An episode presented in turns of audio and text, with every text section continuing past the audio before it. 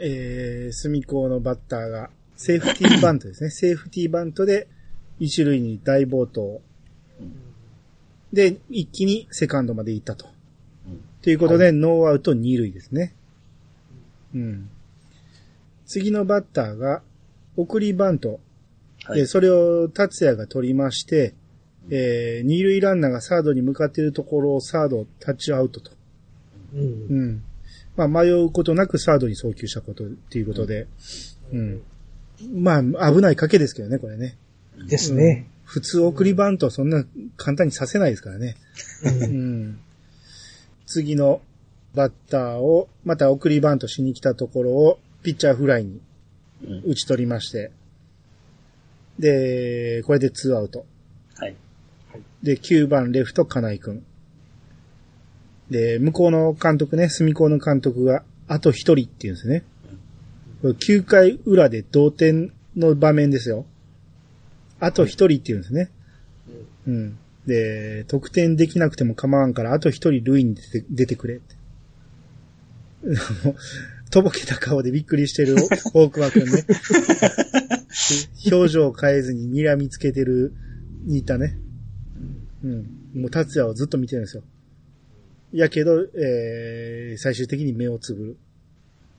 で、その球がストライク、バッター、アウトということで三振を取る。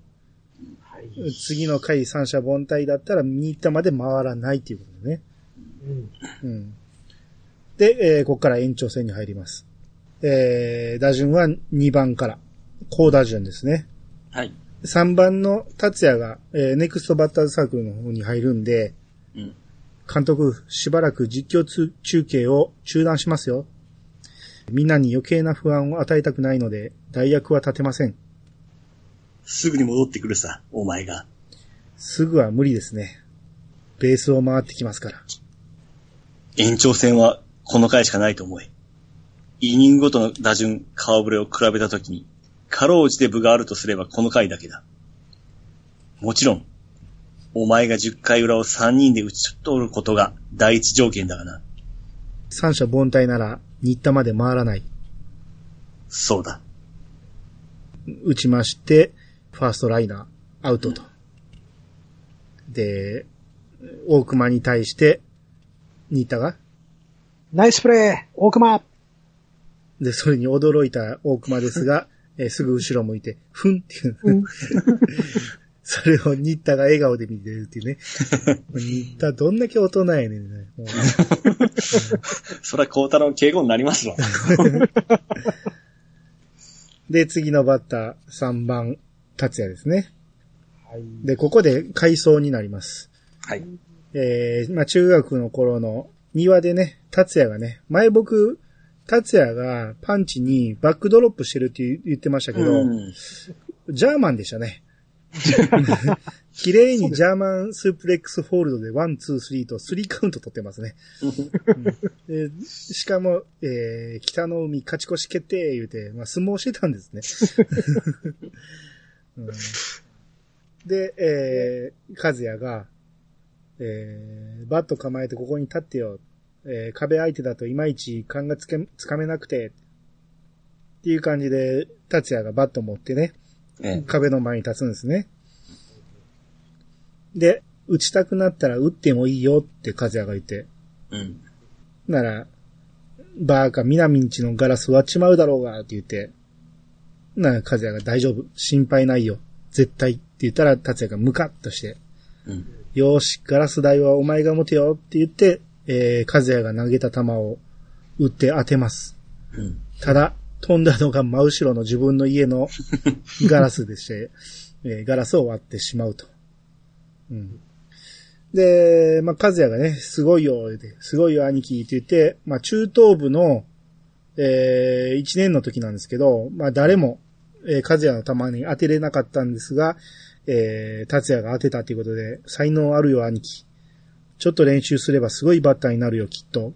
うん。達也がちょっとってどのくらいだよ。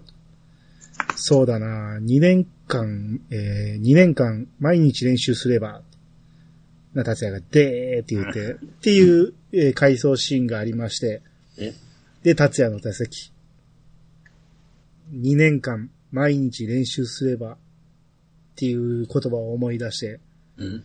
今年で2年目って言ってバットを振る。はい。これがまあ痛烈な当たりで、うん。もう外野が身動き取れず、振り返ったらフェンスに当たってるんですよね。帽子吹き飛ばしますからね。すごい打球ですね。うん。で、これが、えー、スリーベースヒットになると。で、まあ、2体ね、このままえー終わっていいのかと、俺にホームラン打たれたままで終わってもいいのかっていうんやけど、まあ、挑発には乗らないぜ、と。いうまあ、ニータが首ポリポリってやりますけど、あの、この首ポリポリは、これまでもいっぱいあったんですけど、あの、H2 でこれちょっとネタになってましたよね。なってましたね。うん。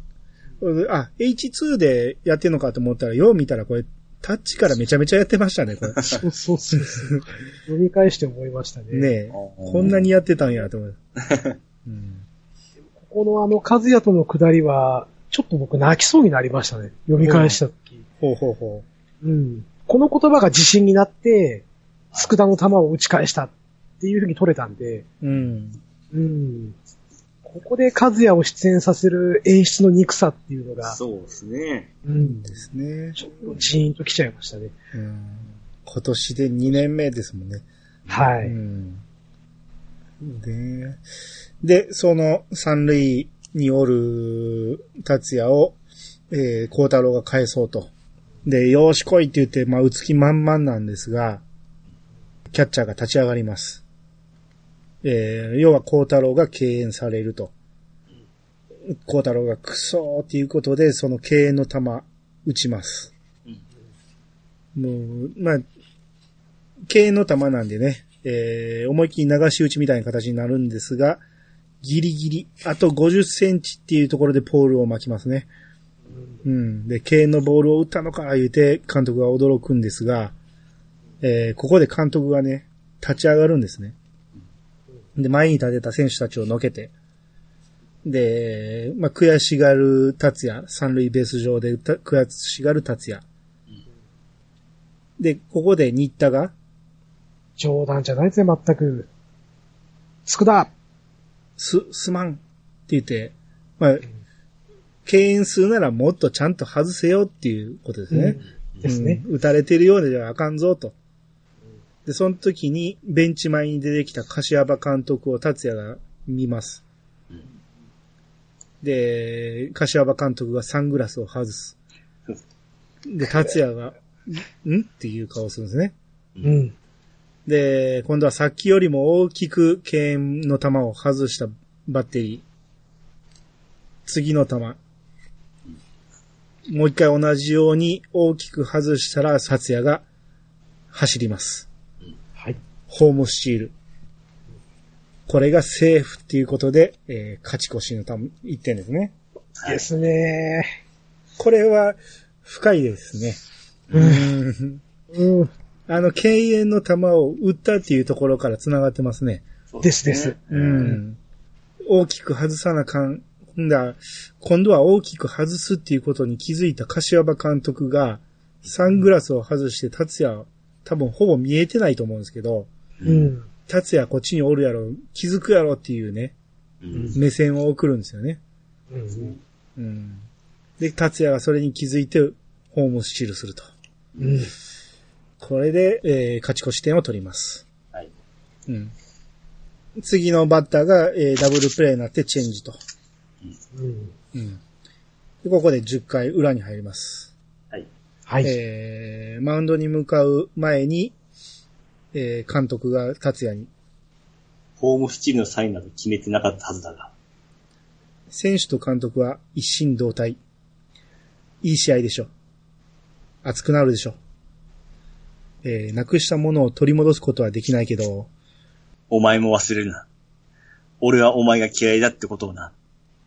はいはい。どうせなら徹底的に嫌われてみたいもんですな。だったら、甲子園に行くんだな。泣きそうになりますね。ないねうんほんまに。いや、この、達也の言葉とかすごいよう言いますよね、この真面目な顔で。いやいやいや。うん。これはね、いこの試合始まった頃にはまだ復讐に燃えてた男ですよね。そうそうそうそう。ここまで変わるんですよ。一試合でですね。うん熱い試合。うん。でもね、この2ページ半がなければ、この決勝戦はもう、ないようなもんですからね。そうですね。うん、で、えー次、隅高の打順は1番、高打順ということで、一人でも走者を出せば新田に回ると。で、新田が、達也のピッチングを見ながら、上杉。俺はまだ、上杉和也と戦わせてもらっていないぜ。まだ戦ってないつもりやったのよね、これ。こいつどっちと戦いたいですよね。ねさっきはホームラン打ったから満足じゃないのって思うんですけどね。あれは達也から打ったからっていう感じなんですかね。勝でも也、あの、達也の球をずっと待っとったわけじゃないですか。いやいや、あれは和也でもなかったってことでしょ？うん。その、そういうのに縛られすぎて、ええ。うんまともな球が投げれてなかったっていうことで、うん。うん、もしかしたら和也の球はまだまだこんなもんじゃないぞっていう。お言いたいんだよね。うん。ーなるほうん。一番の森川くんを追い込んだところで、えー8球目、スローボールで三振に取る。で、いやいや、落ち着いてますなっていうところですが、えー、孝太郎からの球を取れないと。うん。まあ、プレッシャーを感じてるんですよね、この場面でど。う。ん。うん。今、三振したバッターが、えー、隅子の監督に球威は確実に落ちてますっていうんですね。うん。達也が、腕が重てえよ。家帰って風呂入って眠りてえよ。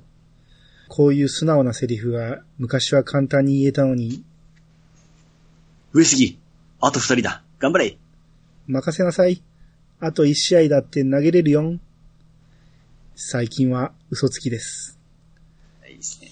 人間、辛抱だって言って投げるんですね。うん。うん。これが打たれたら、えもうギリギリ、えー、フェアに入りまして、うん。うん、これが長打になってツーベースと。で、まあ、要は一人出たので、新田がバットを持ちます。で、次のバッター、バッターの前に、えーナインが集まるんですが、うん。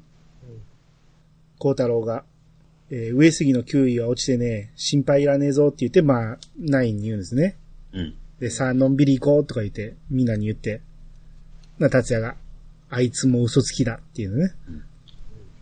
で、ネクストバッターズサークルに入る新田。えー、隅子の監督は勝てる。勝てるって言って確信する。うん。次のバッターが痛烈な、えー、当たり。それを、ピッチャー達也が、ライナーで取ります。はい。ま、まさかっていうところで、えーセカンドに送るんですが、なんとかセカンドランナー戻ってセーフ。もう、そのセーフになった瞬間の新田の目ね。獲物を捉えた目ですよね、これね。うん。はい、もうほんまのほんまのクライマックスですよ、ここから。はい。はい。うん。新田が、えー、バッターボックスに入る前に、大熊が声をかけます。うん限界ですね、あのピッチャー。バットは必要ないですよ、新田さん。一塁が空いてますからね。たまにはいいでしょ、俺にいい役を回してくれても。お前には感謝してるよ。後ろにお前がいてくれたおかげで、随分敬遠が減ったからな。しかし、さすがにこの場面では無理ですよ。で、マウンド上にナインが集まってて、ナインっていうかまあ内野が集まってて、ここは当然敬遠だろうなって言って達也が言うんですね。うん。一塁も空いてることだし、どっちにしてもあと一人だ。次のバッターは料理し合い水大熊。誰から取ってもアウトは一つだろって言って。で、まあみんなに声かけて、みんなを解散するんですよね。ねうん。よし、行くぞ。大熊勝負。文句なしって言って。もう、スタンドは新田コール。まあ当然、新田に、ね、あの、いい場面で回ってきたっていうことで期待してるんですけど、うん。まあ一塁が空いてるんで、敬遠するのは上等策ですよね。うん。うん。はい。うん。スタンドにいてる原田と南の会話でうん、原田が敬遠だなって。まさか、あいつはいつだって自分のことより先に周りのことを考えちまうからな。自分一人のわがままで、チームの連中の今までの努力を無にするかもしれねえかけはできねえよ。でも、さっきはうちの4番が敬遠されたからおあいこだ。でも、誰が見たって納得するさ。ここで新田と勝負する方がバカだ。でも、で、えー、孝太郎がねうん、ショート、もっとサードへ寄れ外野バック言ってみんながおーって言って、うん。あと一人、しまっていこうぜっていうのね。うん。でみんながおーっていうのね。うん。もう、ほんで、もうみんな守ってる奴がみんなもう笑顔になって、うん。任せろっていうね。うん。はい。うん。達也が一人くらいが頭のいい奴がいてもよ良さそうなもんだが、って。な、新田が孝太郎に、礼を言うぜ。そんな筋合いはござんせん。こうなる運命なんです。それに、素直に従うだけです。言っておきますが、上杉はまだまだ限界じゃないですからね。ああ。えーあいつの力を限界まで目いっぱい引っ張り出せるのはあんただけです。悔いは残させないよ。ここで、まあ、新田コール、うん。達也が、知らねえからなって言って、うん。まあ、向こうの監督がベンチでね、あのー、まあ、どうせ敬遠すると。で、あの手のピッチャーは一回逃げ腰になったら、次の打者で気持ちを切り替えることはできひんから、この試合は大熊が決めるっていう断言するんですね。うん。うん。もう完全に敬遠すると思い込んでると。はい。うん。えー、達也が第一球投げた。それを、フルスイングで新田が打ち返します。ここの絵好きですわ。どの絵？この、サードの 横をすり抜けるボールのこの、速さ速さね。うん。うん。まあ、ファールになるんですけど、ほぼ、えー、外野のフェンスと同じぐらいの距離、バシーンって飛んでるわけですね。僕全く反応できないですからね。うん。で名前ちょっと覚えてないですけど。長尾くん忘れないでくださあ、い。長尾くん、長尾くん。長尾くんもう反応できてませんからね。うん。大熊も、住子の監督もびっくりするんですね。うん。だから、もう、完全に敬遠になると思ってたけど、えー、もう新田は完全に待ち構えてたと。うん。明星の部長がね、か、監督、もう一度はっきり、上杉に敬遠のサインをって言って、は、早く、監督黙って見てろあのバカに教えてやってくださいよ。世の中それほど感動的にできてねえってことを。で、えー、第2球セットポジションから、と思ったら、振りかぶります。うん。ワインドアップから投げて、えー、そう、またフルスイングで打ち返します。ファール。またもやワインドアップから、うん。またもやファール。隅高の、えー、選手が、監督、二塁ランナーを走らせましょう。あれなら楽々三塁ですよ。って言うんですけど、うん。もう呆然としてるんですね、隅高の監督が。信じられへんと。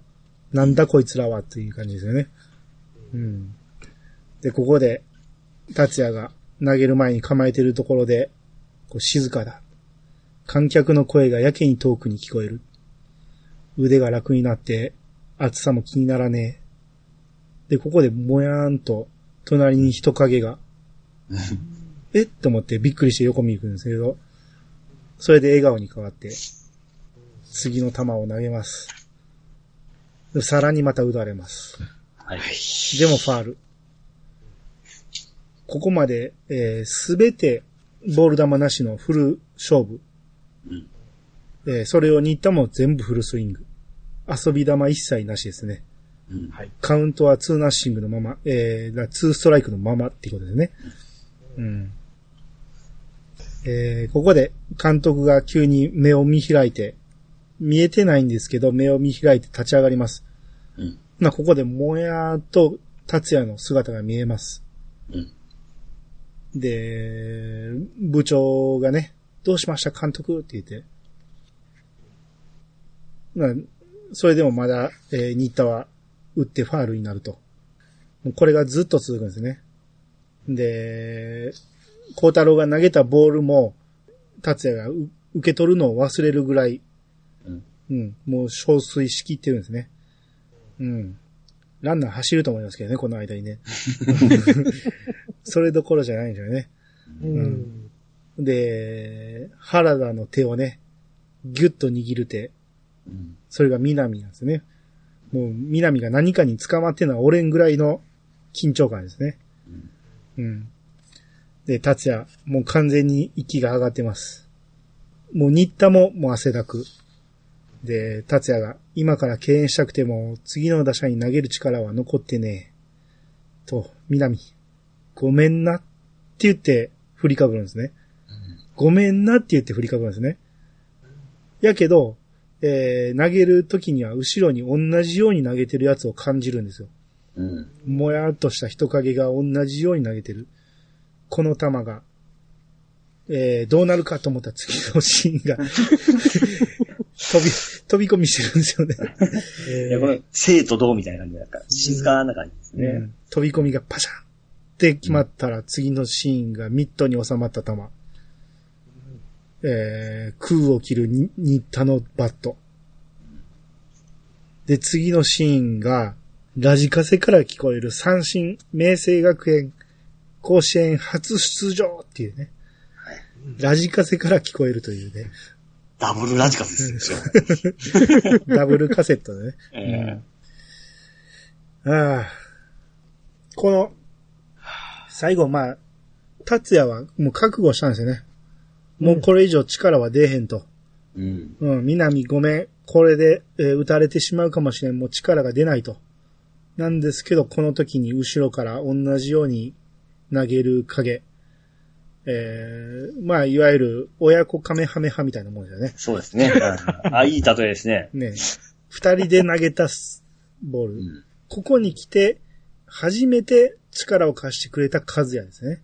うんですうね。ん。さっきは隣に立ってるシーンが見えたけど、あれはまだちょっと心を落ち着けれただけの話で、うん。ほんまにたまに力を与えたのはこの最後の勢いなんですよね。うんですね。うん。ああ、長くかかりましたけど、決勝戦。ああ、いやいやいや、あいいですね。やっぱこの試合は何度読んでもいいですねいい。ですね。読みながらちょっと泣きそうになりましたね。なりましたね。ー もうほ、ほぼほぼみなみちゃんも出てこんかったですね。まあね。えうえん。えーで、えー、試合終了でマウンドに走っていく孝太郎。うん。孝太郎の夢やったんですよね。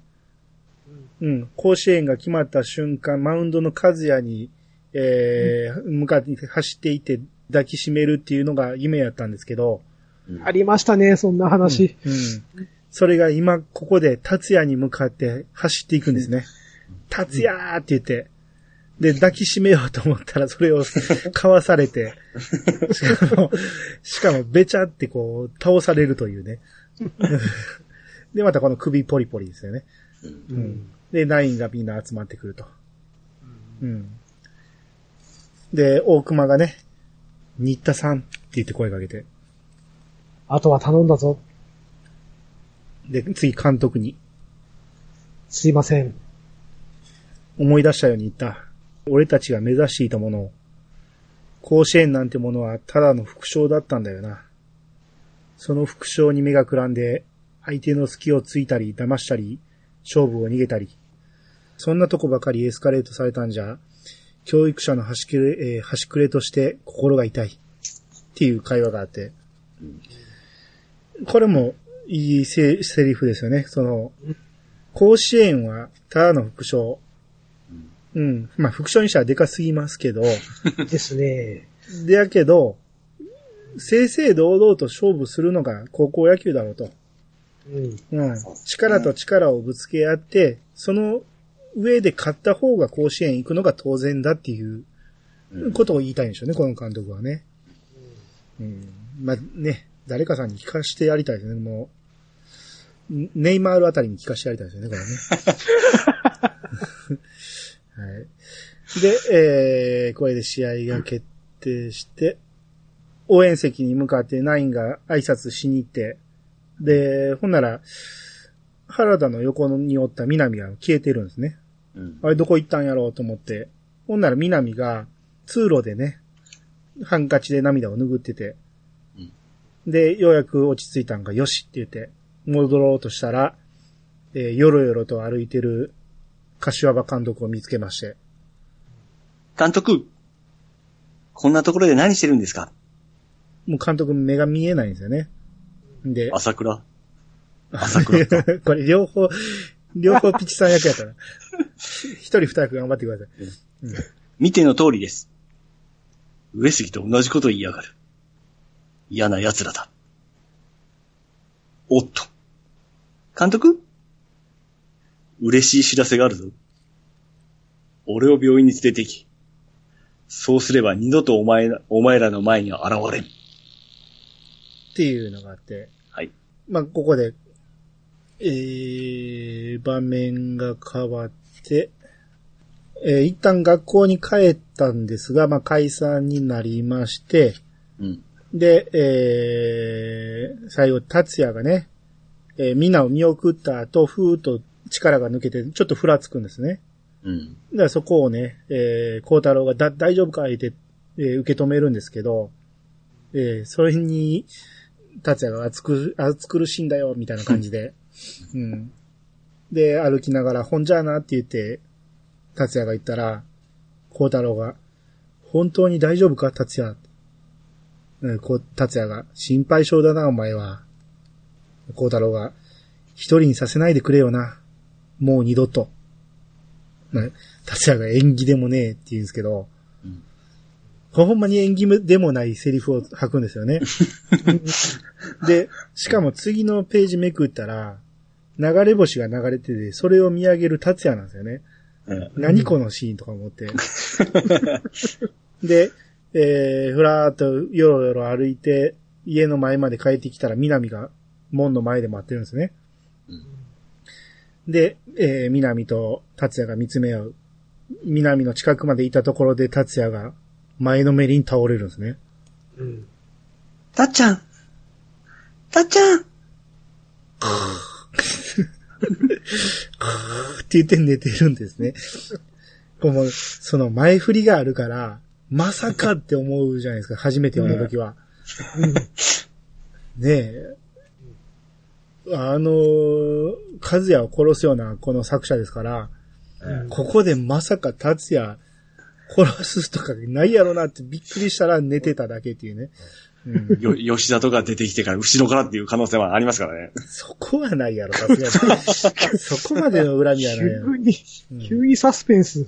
うんで、えー、まあ、ずっと進んで、病院に、えー、南が行きまして、で、コンコンってノックして、朝倉みなみ、入ります。何の用だお花を持ってまいりました。なるほど。いい嫌味だ。あら？花は姿形じゃ、だけじゃありませんよ。香りも楽しめるんだから。花の香りに嫌な匂いが紛れ込んでるな。くんくん、上杉達也、入ります。何しに来た？この花代、半分俺が出したんですからね。俺のこの無様な格好を笑いに来たのか？病気にかっこいいも悪いもないでしょうが。何か話したいんじゃないかと思って。お前に？俺が？何度も同じことを言わせるな。俺はお前が嫌いだ、嫌いだと言ったろ監督の嫌いは当てにならないからな。えー野球も嫌いでしたものね。特に明星野球部は。う。いい風が入ってきますね。夏は好きですか？もちろん嫌いですよね。えー甲子園に行きます。ありがとうございました。頭下げて涙流してます。パカ？あ、いたあそこでお前が新田を打ち取る確率など1割もなかったはずだ。かっこつけて勝負して打たれて、お前は一生自分の愚かさを悔やみ続けるはずだったんだよ。そうですね。嘘をつけ。たとえそうなったとしてもお前は、いや、お前らは手を取り合っていい思い出にしてしまうんだよ。呆れるくらいさっぱりとな。付き合いきれねえよ。お前らの中にいると、俺がただのバカに見えてくる。縁が切れてせいせいしているぜ。手術は2時からですか？物質に住み着いている野良犬がいたな。部員の誰かに引き取ってもらえ。お断りします。監督が退院するまではみんなで面倒しま、えー面倒見ますけどね。あの犬は監督にしか懐きませんよ。あんなバカ犬じゃ盲導犬にはならん。手術の成功率は？さあな。この間までなら40%の確率があったようだが、遅らせた分低くなったことは確かだ。それでも、明星が甲子園に行く可能性に比べたら随分高い。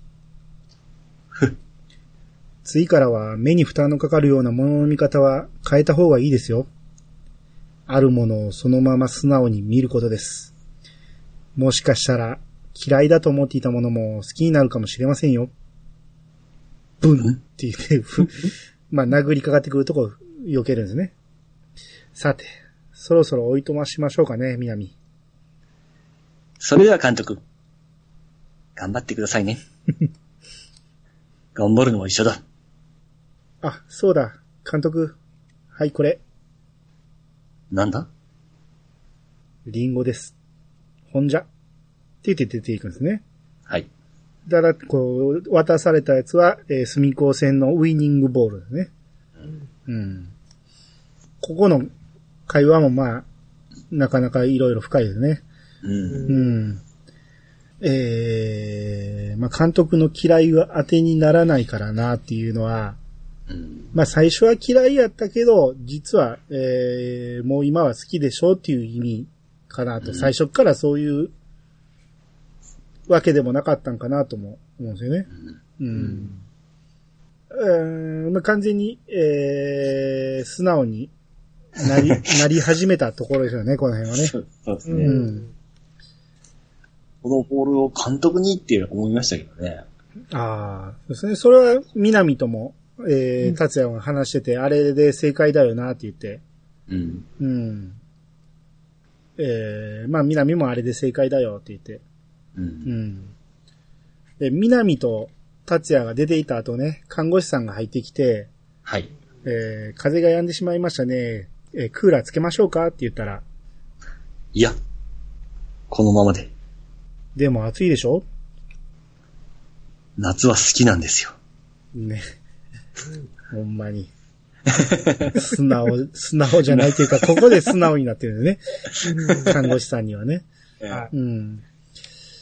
まあ、監督代行が辞めて西尾監督復帰したということで、えーみんなが、えーちゃんとお礼も言えてないのに言うて言うんですけど、まあ、とりあえず軽くランニングしてこいって西尾監督が言って、な、達也が勝手にルートを変えてね、病院の前まで行くんですね。で、病院の前で、えーファイトファイト名声だ、いいなって言ってみんなで言わせるんですよね。で、ファイトファイト名声、声が小さい。ファイトファイト名声って言って。で、よし、引き上げるぞ。何なんだよ、一体ってみんなが不思議があるんですけど、えーちょうど時間が2時だと。この見せ方。憎いっすよね。憎いですよね。ううんん。で、えー、まあ、甲子園の開会式が、はいえー8月8日。で、新体操も8月8日から始まると。はい。うん。まあ、日が被ったっていうことで、開会式直後の試合でなかったら、南も応援に来れるだろうっていう、えーことになりまして、で、ここでね、えー南がスイカを持ってきた時にね、えーはいはい軽言うんですけど、えー西村から暑中見舞いが届いたと。で、軽井沢の別荘に行ってるんだって、とか言って、で、西南の女マネージャーがいたでしょって言って。で、あー言ってあの、ブサイクな顔を思い出してるんですね。達也が。で、一緒にかって言って、うんって言って、それはさぞや、涼かし、涼しかろう、言って。まあね、まあ失礼なこと言ってますけど、この彼女の別荘ですからね。ああ、なるほどね。そういうとこでこれ金持ちも。そうそうそうそうん。う。うん。えーあ、ちなみに、ここで聞いていいかな？はいはい。ミックスの西村って、うん。これと、うまいこと言ったんですか、あ、そこまでは出てきてないですね。あ、出てないですか？いや、わからん。出てるシーンもあの後あるんかもしれんけど、俺途中までしか読んでないんで、はいはい。うん。親父と息子しか出てこないですね。ああ、なるほど。うん。で、えー、南風でうん。達也と南の親父の会話で、あ、来ました。うん。まあ、隣同士で全国区の子供を持つ親なんて、そうはいないよって言って、んはい、アイスコーヒーって言って出すんですけど、えー、月賞まで行くとなると、20日くらいまで甲子園騒ぎが続くんだよね。えー、これピチさん読もうか。音羽の方ですね。うん。えー、俺が、で、それで続かねえよ。全国レベルを相手にそんなに勝てるわけねえだろ。だって隅高に。あれは和也の執念。でも、ここから先は和也の協力はありません。南の夢は自分の高校が甲子園に行くことだったんだからな。それが叶ったからって夢を延長されちゃ叶いませんよ。はい。だからここから先はたっちゃんの力で。俺は南と何の約束もしてないもん。ま、組み合わせ抽選で美味しい相手を引き当ててくれれば、一つくらいは勝たせてもらえるかもしれませんけどね。じゃあ、一つ。俺と約束してくれないか。何を？何年後でもいいから。南を、たっちゃんの嫁さんにしてくれ、してやってくれ。何考えてんだよ。親が考えるのはいつだって子供の幸せだよ。身勝手なんじゃないか？こういう時の親は身勝手なんだよ。南は和也の嫁さんにしたかったんだろそんな時もあったな。立ち上がりまして。和也がいなくなったから、幸い近くに似たような男がいたから、それで我慢しようってのかよ。似てないよ。たっちゃんとかっちゃんは。双子だよ。知ってるよ。まあ、そう固く考えずに。ここで約束したからといって、何年かして南が違う相手を探してきて、そっちの男の方が南を幸せにしそうだったら、その男と結婚させちゃうんだから。親は子供の幸せのためなら身勝手になれるんだよ。いいんじゃねえの？それで。和也に恨まれる役は、その男に任せるよ。やめたやめた本当に好きなら、世界中の男を敵に回してでもさらっていくもんさ。そんな根性なしに南をやらん正解だよ、それ。ほんじゃ。ほら待て。かっちゃんは南を幸せにしてくれる男を恨んだりするような奴だったのか。え、たっちゃん。ここで、窓に、和也の絵が浮かぶんですね。どうなんだ？勘弁してよ。で、出ていく。?2 年か。まだ、ちょっと早すぎたかな？バカ。で、あれ？っていう声が聞こえたなと思って、ポリポリって頭をかきながら見るんですけど、まあ、南に聞かれてたってことですよね。はい。うん、引っかき回しますね、このお父さんね。そう。ここもちょっと来ますよね。うんだって、その後違う男を連れてきたら、そっちに嫁がせるとか言うんやったら、今別に達也と約束せんでええやんって話ですよ。うん。まあちょっと切れ気味なとこもありますけどね。うん。えー、でも、あのまあ、たらればですけど、ほんま、たっちゃん、あ、かっちゃんが来た時時はほんま、かっちゃんみなみっていう、わっしょいしょうたんですけどね、このおっちゃんも。まあ、そうですね。うんまあ、その辺がだから親の身勝手ってことなんでしょうん。う。うん。で、それを聞いた南はどう思ったんかってことですよね。そうですね。ですねう。ん。まあ、多分、達也は、和也のことがやっぱり、ここでも引っかかってるんですよね。うん。うん。南と幸せになっていいのかっていうところ。う。うんん。ですね。で、野球部が、えー、甲子園に向かって出発と。うん。やっぱりなぜか学校に一回集合するんですけどね。うん。ねえ、おかしいですよね。いきなり東京駅集合でいいと思うんですよ。東京駅か、この最寄り駅でいいと思うんですけど、すっげえ金持ちのやることじゃないですか、これ。学校に バスチャーターして、ね、東京駅まで連れて行くって。まあ一応私立の学校ですからね、明星学園。ああ、それにしても、すごい 金のかけ方やと思いますけどね、これは。うんで、えー新幹線乗りまして、うんえーまあ、ここもだいぶさらっと行きますが、この新幹線の中に、住友里子が乗ってるという情報がありまして、うん。アイドル歌手なんですかね。アイドルかどうかわからんけど、まあ歌手なんですね。うん。うん、今、うん大人気の歌手で。で、朝日グラフっていう雑誌を持ってるんですけどね、この部長さんが、部長さんがね。この後ろ表紙にね、貝の絵と反るっていう漢字がついてるんですけど、はい。これは何なんかなって僕は何も考えてもわかんないんですけど、うん。うん当時こういう CM があったんでしょうかね。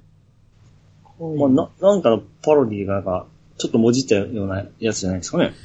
普通に考えたら、改変にそれで販売の範囲やと思うんですけど、ですね、はい。それだけでは意味が通じないじゃないですか。うん。うんまあもしかしたら当時こういう CM とか、なうんポスターとかがあったんかもしれないですね。う。うん。うんん。何も考えてもわかんなかったんで、わかる人ちょっと教えてほしいですね、これ。うん。スローステップって書いてますね。まあそれはね、あっちこっちに書いてますからね。そうだうん。で、えー、達也がトイレに入って出てきたところで、えー、女の子がなんか寝てるんですよね。壁にもたれかかって。で、ゴトンって言って頭打って、で、あ、トイレトイレ言って達也が出てきた、飽きたてほかほかのトイレに入ると。うん。うん。で、えー、まあ席に戻ると、人を探してるような人が走ってきたり、うん。えー呼び出しで、住友里子様、住友里子様、至急座席にお戻りくださいませとかいう聞こえたりして。うん。うん。で、ここで達也が、さっきのが住友里子やったっていうのが分かったんですね。トイレに入ったのが。うん。で、えー、名古屋に着いて、えー、名古屋を出たところで、達也が、あれ？もしかしてさっき寝てたから、まだ寝てんちゃうか思ってトイレに行ったら、えー、やっぱり中に寝てたと。うん。この住友里子が降りる予定だった名古屋の駅を出てしまったというところで。うんうん。で、なぜか住友里子が達也を頼頼って、えー名古屋まで連れてってくれと。うん。うん。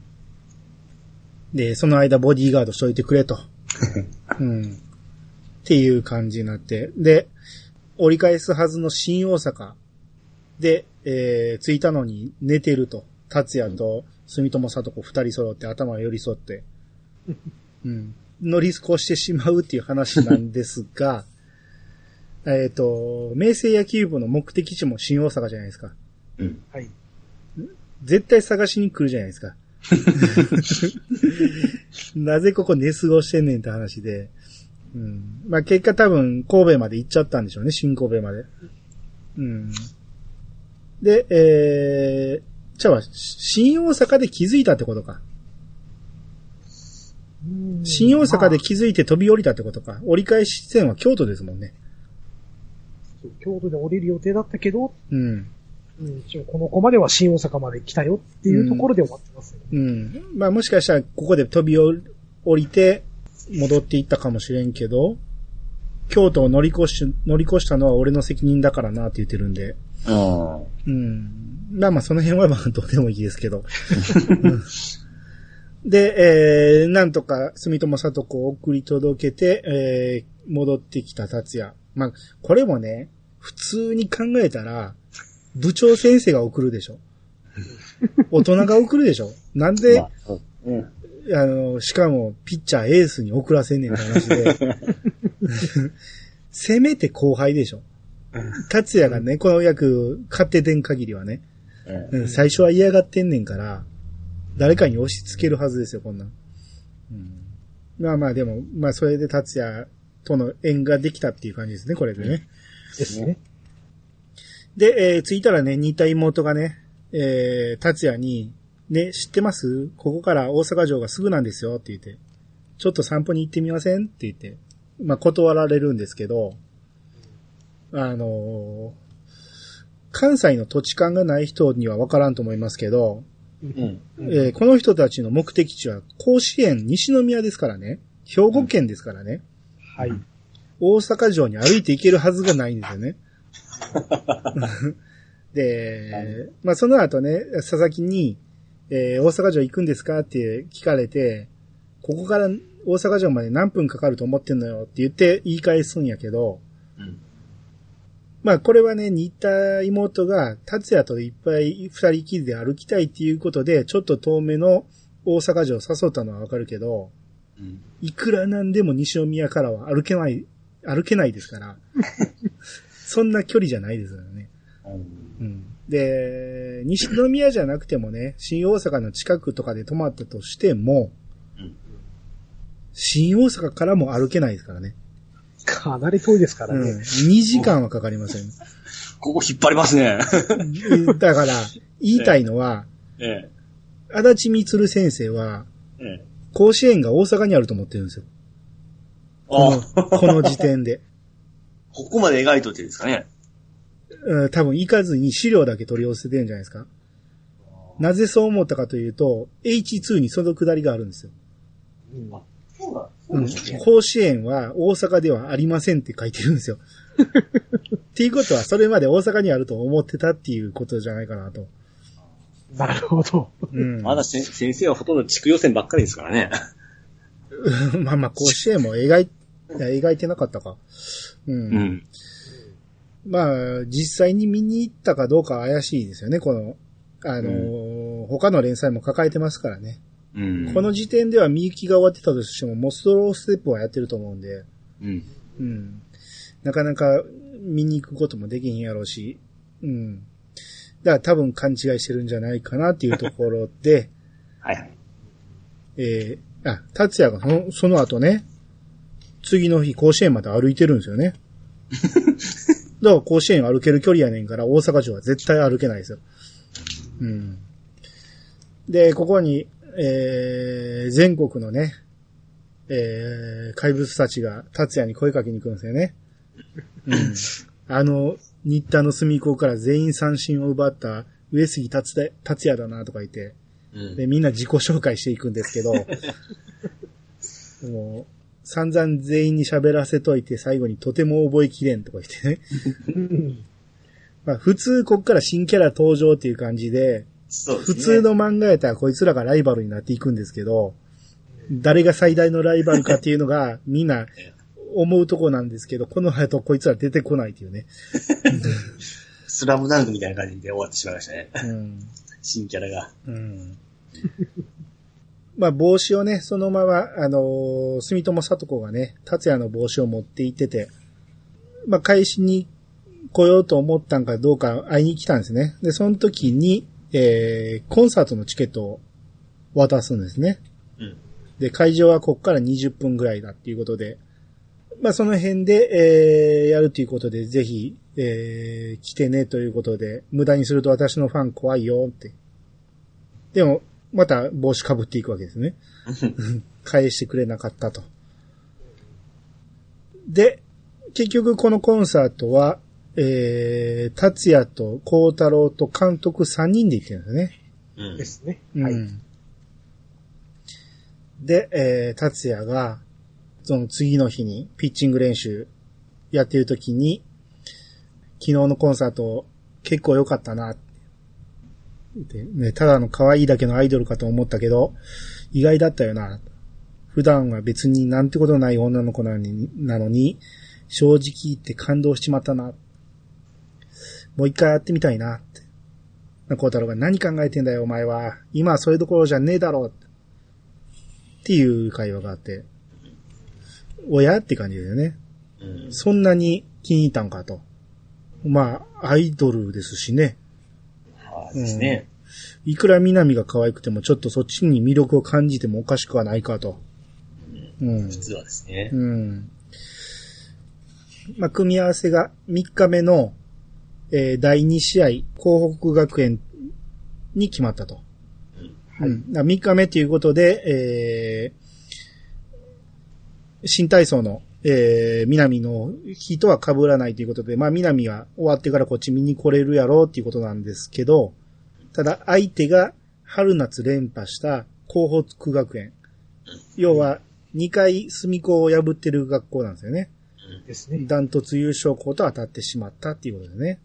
はい。うん。えー、似た妹が達也に、そういえば朝倉さんから電話ないですよね、一度もって言って、えーどんなに忙しくても電話の一本や二本はできると思いますけどね。その程度の関係かって言って。ならそこに電話がかかってきて、で、誰からって、えー似た妹が聞くと、えーお母さんっていうことで、で、達也が電話に出ると、明日とか言って、あ、いや、しかし、そりゃそうだけど、え、あ、まあ、とか言ってるんですね。うん。なら、孝太郎があれ誰からって言ったら、お母さんからですよって。あ、お母さんで、で、ほな可愛い声してるんですね、上杉さんのお母さんって言ってて。うん。うん。っていう会話がありまして、で、南が、えー新幹線で向かってると。はい。うん。で、みんなが素振りをしている中、えー、達也が出かけていくと。で、えー、宿に電話がかかってきて、孝太郎が出ると、えー、達也のお母さんだったと。ちょうど、えー、今出かけちゃったとこなんですって言ったら、え、用はない？久しぶりに声が来たかっただけ？でも、昨日もお電話をって言ったら、え、してない？って。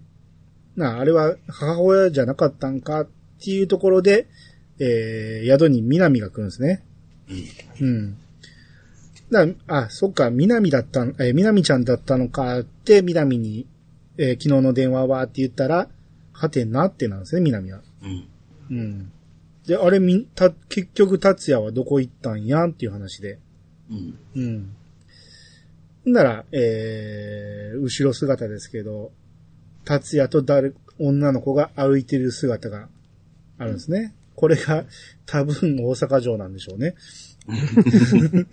えーライト、ね遠くまで行きましたね。えーで、まあ電車乗ればすぐですけどね、大阪城もね。うん。で、えーその夜、宿に電話がかかってきて、孝太郎が出たら、電話が、夕飯の支度できたんかって言って、な達也なんですね。で、お前一体どこ？って言ったら、俺の分いらねえから、お前食っていいぞって。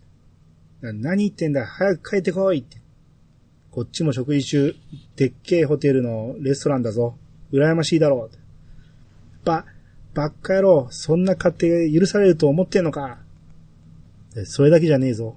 羨ましいのは。今一体誰と一緒にいると思う？ん？ん？って言うて。いいからさっさと帰ってこいって。相変わらずでけえ声だな。お前がボリューム上げてんだよ。なあ、孝太郎。明日の開会式出ないとまずいのかな？な、孝太郎が。な、何言ってんだお前？そんなもん当たり前だろうが。でも、風邪ひいて動けない場合なんか仕方ねえんじゃねえか？風邪ひいたのかお前？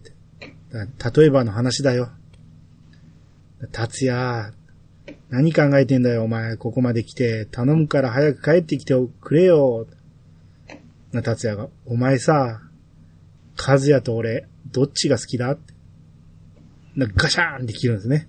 うん。怒ってですね。で、また電話がかかってきて、うん。達也が悪かった。ごめんって言って。でた、達也って言ったらもう切れてるんですね。うん。えー、似た妹が、上杉先輩まだ？って言ったら、大丈夫大丈夫って孝太郎が心配いらねえって。さあ、飯飯とか言って食堂に向かおうとするんですけど、2階に上がっちゃうっていうね。まあ、大丈夫って言いながらも心配してるっていう。うん。この流れで言うと、明日の開会式出ないとまずいかなっていうのは、うん。このまま、あのー住友里子と一緒にいたいっていう風に取れますよね。普通に読んだらそっちですよね。まあ、そうなりますわな。うん。はい。最初は、っていうか僕はね、結構長いことその辺ずっとそう思ってたんですよ。うん。うんもうこの辺ってもう終盤じゃないですか。はい。はい毎週、えー毎回毎回新しい本が出るたびに買っていくっていうことは、毎回毎回そこまで読み返してるってことなんですよ。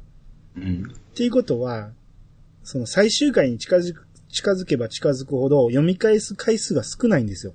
うん。だから僕この辺の理解度って結構低くて、うん。最後の方よく分かってなかったんですよ。うん。うん、今回読み返して、あ、こういうことかって初めて分かったっていうかね。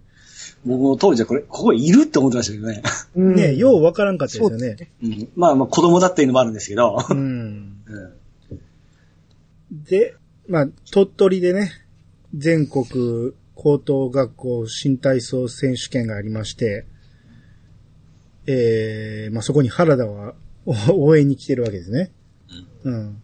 で、南が、えー甲子園の開会式は？って聞いたら、忘れたのか？俺は朝倉南のファンなんだぜって言って、で、同じくって言って、新田も来てるんですよね。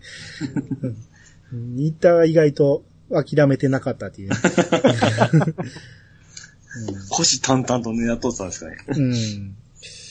えー原田が新田に、結構暇なんだなって言って、お前もな、で、南に新田が、どう調子は？え？ダメみたい。昨日の夜、夢見たのよ。たっちゃんの。昔から、夢にたっちゃんが出てくると、その日は必ず悪いことが起きるんだ。何バカ言ってんだ。本当なんだってば。わかるのよ、自分でも。朝起きて、ここに来る途中でも、嫌で嫌で仕方なかった。こんなの初めてだもの。朝倉みなみのセリフじゃないなそう言われましても。ねえ。はあ。嫌だな。逃げちゃおうかな。きっとめちゃめちゃになっちゃうもん。笑い物になっちゃうもん。おいおい。ま、緊張する気持ちはわかるけどよ。そうじゃないのよ。緊張なんかとは違うのよ。なんで私、ここにいるんだろ表情がね、不安と悲しさとなんか、いろんなものが入り混じってる。う。うん。うん。っていう感じで、南がね、二人に背を向けて、手すりに持たれてるんですけど、えー様子がおかしいと。ほんなら南がちょっと、あれ？あれ？参ったな。で、涙が流れて、って情けね。言って走り出す。うん。うん。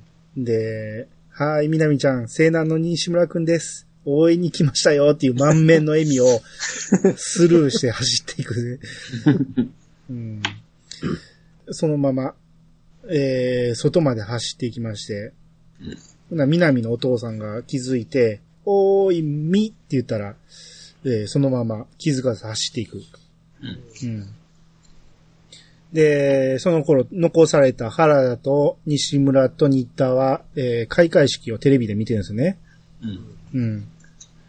南も電気屋さんの前に立って、うん。えー電気屋さんの、えーガラス越しに中には置いてあるディスプレイ、えーテレビを見てるわけですね。うん。で、明星学園のに入場シーンを見て、原田と新田と、えー西村が、上杉がいねえっていうことに気づくんですね。うん。で、南の目がパッと見開くんですね。えー目の前にガラスがあって、ガラスに達也が映ってるんですよね。うん。え？っと思って、ガラスにバッと近づいたら、振り返ったら、達也が立ってる。うん。達也が抱きしめる。何？これ初めて読んだ時わけわからんかったんですけど、今読むとこれちょっと、ゾクゾクっときますね。もう超ドラマティックっすよ。すげえですよね、これ。うん。まさかの。だって、達也はもう住友さとこにちょっと心惹かれてんちゃうのって思ってるから、うん。なぜここにおんのって感じですよ。うん。で、こっから、えー、有名な河原のシーンですよ。はい。南の呼び出しベルが、たっちゃんに通じてるんだ、きっと。いつもそうだったもの。南がくじけそうな時、タイミングよく現れて、南のエネルギーになってくれた。和也と違って暇だったからな。今日は暇じゃないでしょ？南を心配してきたわけじゃねえよ。このままじゃ、試合にならねえんだよ。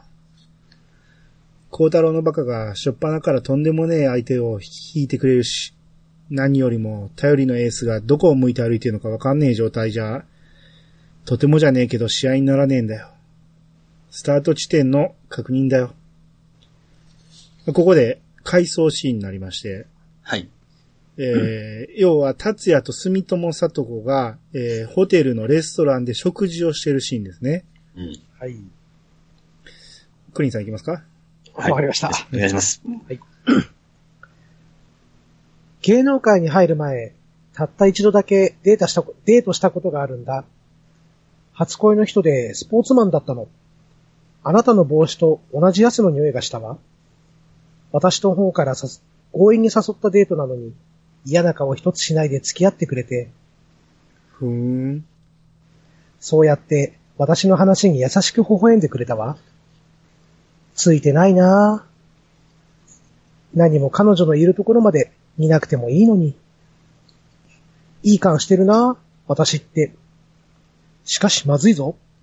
変な癖がつきついてしまいそうだ。私以外の人を本気で愛してる人にしか魅力を感じなくなってしまったら困るんだけどなぁ。気にしない気にしない。こんなことでめげてたら芸能人は務まりません。世間知らずのわがまま娘なんだから、ぴしゃりと言ってくれればよかったのに。試験を受けてみようと思ってさ、試験？これ以上ない厳しい試験だよ。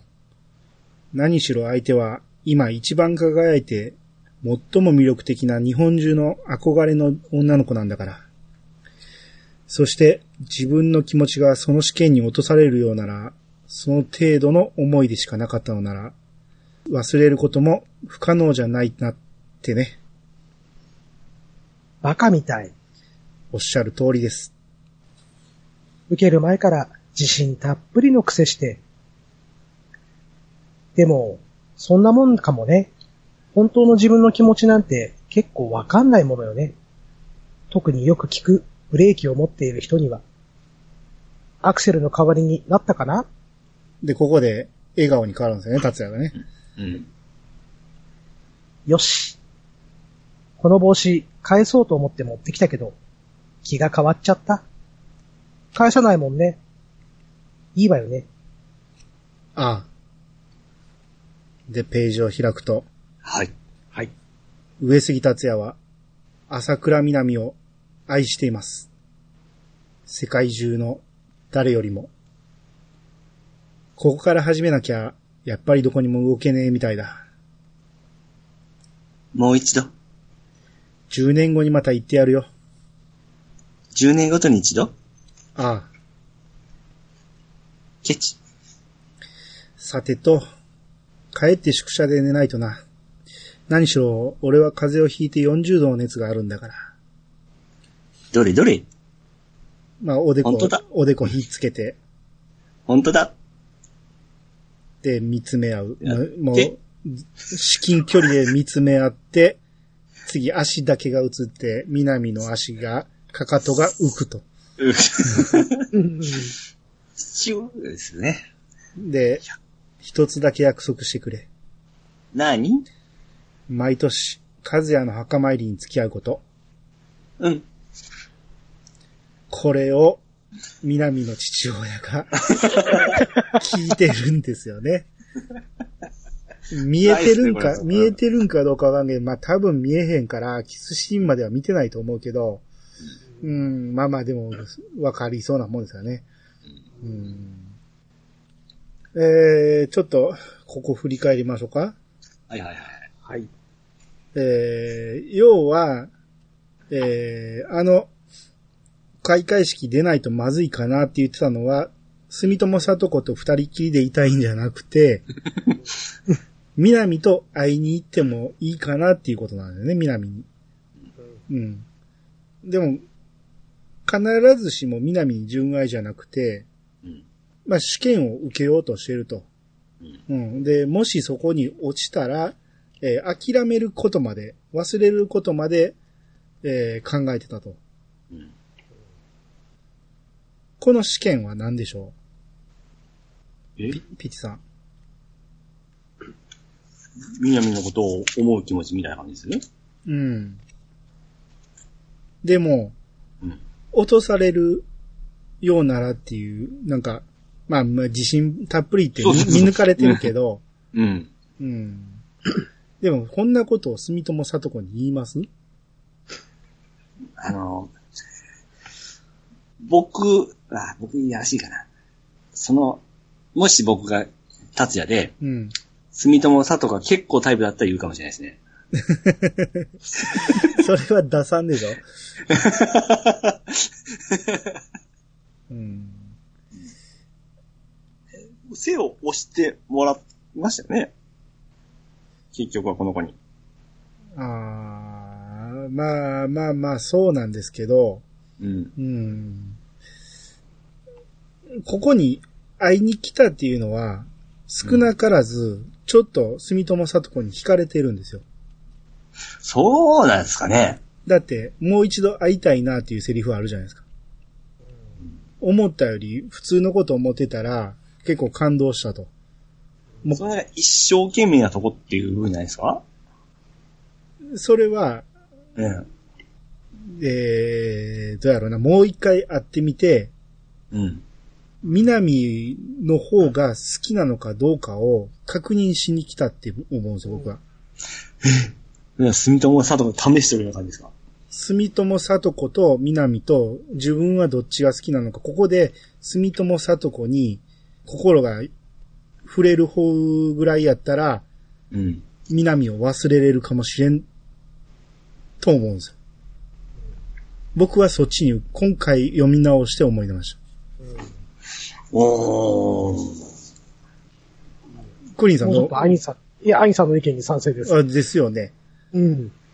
ここで初めて、なんていうんですかね。まあ、要は、言葉は悪いですけど、天秤にかけてるそうそうそうそうってことで。すよね。うん。なので、まあ、会ってみて、でもやっぱり南が好きだったっていうことで、うん孝太郎に電話をしているんじゃないかな、うん。という、つながりました。うん。おーなるほど。ですよ。で、USE 達也は南を愛してます。うん。世界中の誰よりも。これはね、まあ名シーンですけど、ですね。もう一度って言った時に、10年後にまた行ってやるよって言うじゃないですか。うん。10年後もまだ一緒におる。ですね。うん。で、南はさらに10年ごとにって言うから、うん。20年後もまた言ってねっていうことなんだよね。うん。要はずっと一緒におるって言いたいんですよね、この二人は。そうですね。そこは間違いないですね。だからうるせえ奴らのあの、当たるが今あのキアに行ってやるよっていうね。うん。あれと同じ意味でしょうね。う。うんん。あ憎いっすね。足だけ描いた、まあまあ、はよくあるシーンではありますけど、うん。まあ、ここまで純、純愛っていうか、まあ、もう気持ちいいほど純愛ですね。ねだから開会式をね、棒に振ってね、まあ言っても入場があるだけやから別におらんでもいいんですよね、ほんまに。うん。そうそうそうそう。うん。それよりも、南と会って、自分の、うん。なんやろ、スタート地点の確認ですか？ですね。うん。このまま、やとどこに向いてるかわからないっていうね。う。うんん。えーしっかりと愛してるって言いに来たっていうね。う。うんですねん。はい。お互いにとっても良かったっていう話ですよね。ですね。はい。で、まあ、この後、まあ、飛行機、飛行機雲と入道雲1ページ使ってますけど。うんで、えー、柏場が退院して、新幹線の時刻表ありますかって看護師さんに言うんですね。い行く気満々ですね。うん。で、ええ、ちょっとお待ちくださいって言って、で、その時に外を見た時の目が、今、ええな。純粋な目をしてるんですね。えうんえ輝いてますね。あでも、普通、新幹線の時刻表あります？病院に。うん。ないです あ、何ある、あるもんじゃないですか？あります？普通。よっぽど新幹線の駅に近くないとあかんでしょ？それやったら。っあていうことは、これ、ほぼ、えー、東京駅の近くってことでしょ？だ そまあ、東京駅のすぐ近くやったら時刻表あってもいいですわ。うん。うんほんなら、その場合、あの、明星高校も東京駅のすぐ近くでないとあかんですよ。うんほんなら、バスいらないじゃないですか。またそういうとこ。そこに繋がる。もうこの先生、あ、これ、監督が行こうという描写のための言葉だと思うんですけど、そこまで取られたら困りますよ。あそうですかはい、わかりました。はい。で、えー、まあ、ここで、今一旦話は終わりますが、こっからね、ピッチさんの好きな、えー、後日談、エピローグですね。うん。まあ、それほど深い話があるわけじゃないんですけど、まあ、たと当初これ、どうだったんですかね？終わる思ってたんですかね？つこの試合やる思ってたんですかね？いや、終わるつもりでしょ、こんなもん。ええ当初読んでた人ですよ。いやいやいや終わるとは思ってないですよ、そら。ですよね。で、突然、え、終わりの？みたいな感じですよね。ていうか、何が何だかわかんないですよ。ですよね。うんうん。だって、その、最終回が始まったら、うん。南が落ち葉を履いてるんですよね。落ち葉って、今から甲子園やろって。なぜ秋、秋になってね。なぜっていう感じなんですけど、えー、達也がね、くしゃみしてるぐらいこう寒いっていうね。うん。うん。っていう、まあちょっと時間は進んでんねんな。これはどういうことやろう。ほな、達也が受験勉強うん。しに行くと。で、その南も、えー図書館一緒に行くって言うんやけど、南と同じ時間勉強してたんじゃ、いつまで経っても追いつきやしねえじゃねえか。お前は夜まで勉強禁止いいなって言っていくんですけど、いや、受験勉強に南に追いつく必要ないやろ。南も受からなあかんねんから。なんで南を止めてんねんと思いますけど、うん、なんかわけわからんアホの理屈やなと思いますけど。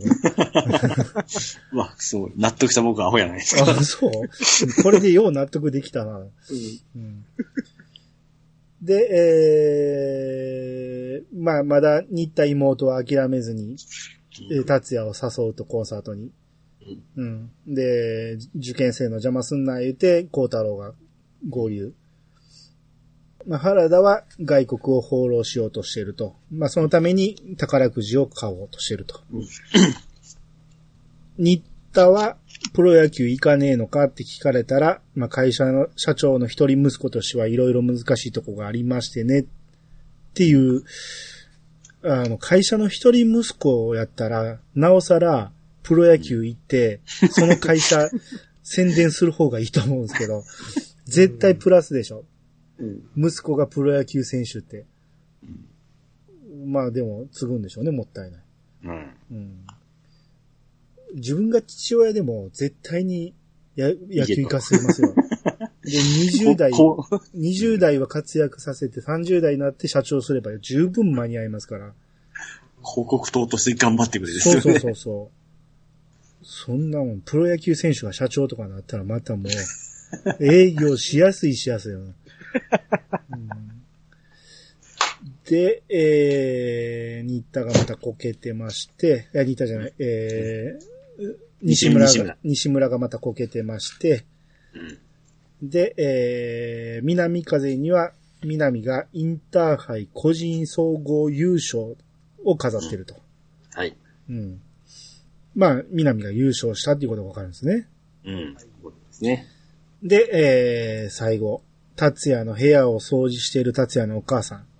うん。うん。で、えー、母さんお茶って言われて、えー、降りていくときに扉を開けっぱなしで降りていく。で、達也が普段寝てる二段ベッドの上が映って、で、和也の写真が映って、で、窓から入ってきた落ち葉が映って、最後のコマが、は第68回甲子園優勝のサラダと。うん。これで、えー最後のコマですね。結優局、勝したん。優勝したっていうことがわかると。うん。まあ、憎い終わり方ですね、これはね。ねうんえ結局、あれはどうなったんや、どうなったんやって思わせといて、ーうん。えー、あ、結局、達也あかんかったんかな、ぐらいに思わせといて優勝してたんかいって話ですよね。うんですね。うん。あの、いいちょっとしか出てこなかった強豪の選手たちも、結局は倒されたんかなっていうところですよね。ですね。あれだけですからね。ううん。まあ、口だけで大したことなかったんかもしれんけど。うん。ああ、すうん、いい終わり方ですね、これは。まあ、まあね、長いことかかりましたけど、ようやく、うわ、もう3時間になる。まあ、まあ、これで一応本は完ですね。はい。うんうん。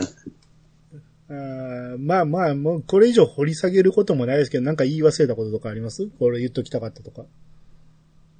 まあ、漫画はももうバッチ、リもう大体喋りましたよね。う、もう、ここまで進みからしてみた。あ、一つだけじゃあいいですか？はいはいはい。はい。達也のモデルってうん、多分江川ですよね。江川卓。あ、そうなんですか、というのも、9連続三振の下りがちょいちょい出てくるんですよね。はいはいはいはい。で、江川って9連続三振をオールスターでやってるんですよ。そうですね。そうですね。うん。はい。なので、そこをちょっとオマージュしてんのかなっていうのがちょっと、あ、そうです。あの、鼻血の下りも笑顔の名前出てきそうましたね。そうそう。はい。うん。うん。なるほど。まあ、これはちょっと僕の勝手な想像なのかもしれないですけどね。うん。高校時代の江川のストレートは、ね、誰も打てなかったっていうぐらい、すごかったっていう逸話もありますし。うん。うん。と、ちょっと想像しながら読んでます。なのでストレートしか投げれなかったのかなっていうね。ああ、なるほど。はい。うん。あとあの、敬遠は一度覚えると癖になりそうでっていうセリフが、はい。これなんか深いいい話とか出てましたよね。あ、そうなんですか。出てました、これ覚えてますわ。おえーどういう内容で、そこ覚えてないんですけど、なんでや。こんなん今なんで言ったんや。思い出したんですよ。あ、これそういえば深いいい話に出てたな思って。誰が言ったんかもちょっと覚えてないんですけど、あこんなところでタッチが出てきたと思って。あの、癖になりそうでっていうのは、あの時僕言ってなかったけど、えあの、まあ、要は、柏場監督は今までうん勝負を全部逃げてきたんですよね。戦わずに。ー、なるほど。うん、はいはい戦わずにずっと腐ってきた。要はそれが、えー癖になってきてたんですよね。うん。うん。で達也からしたらそんなに言い訳でしかないんやけど、その、えー、敬遠が癖になりそうでっていう言葉がすっげえ響いたんですよね。うん。柏場監督からしたら。うん。で、えー心が動いたところもあるんですよね、あのシーンで。うん。うん。ねえまあ、そんなところですかね。うんやっぱこの最後のその南に降格としても、やっぱいいシーンですね。ああ、そうですこね。この書き方は。まあ、だからこん、この後、大体の足立みつる作品でそうなんですけど、うん。最後に、しえーヒロインと主人公の関係がちょっとぐらつくんですよね。う。うんんうんやけど、最終的に気持ちいい終わり方をしてくれるっていう、まあ、多分一番最初の形じゃないですか。あ、みゆきもそうか。みゆきぐらいから始まってるのかもしれないね。うん。ですね。うん。だいたいそんなとこ。うん。じゃあそろそろアニメ行きましょうか。はいはいはい。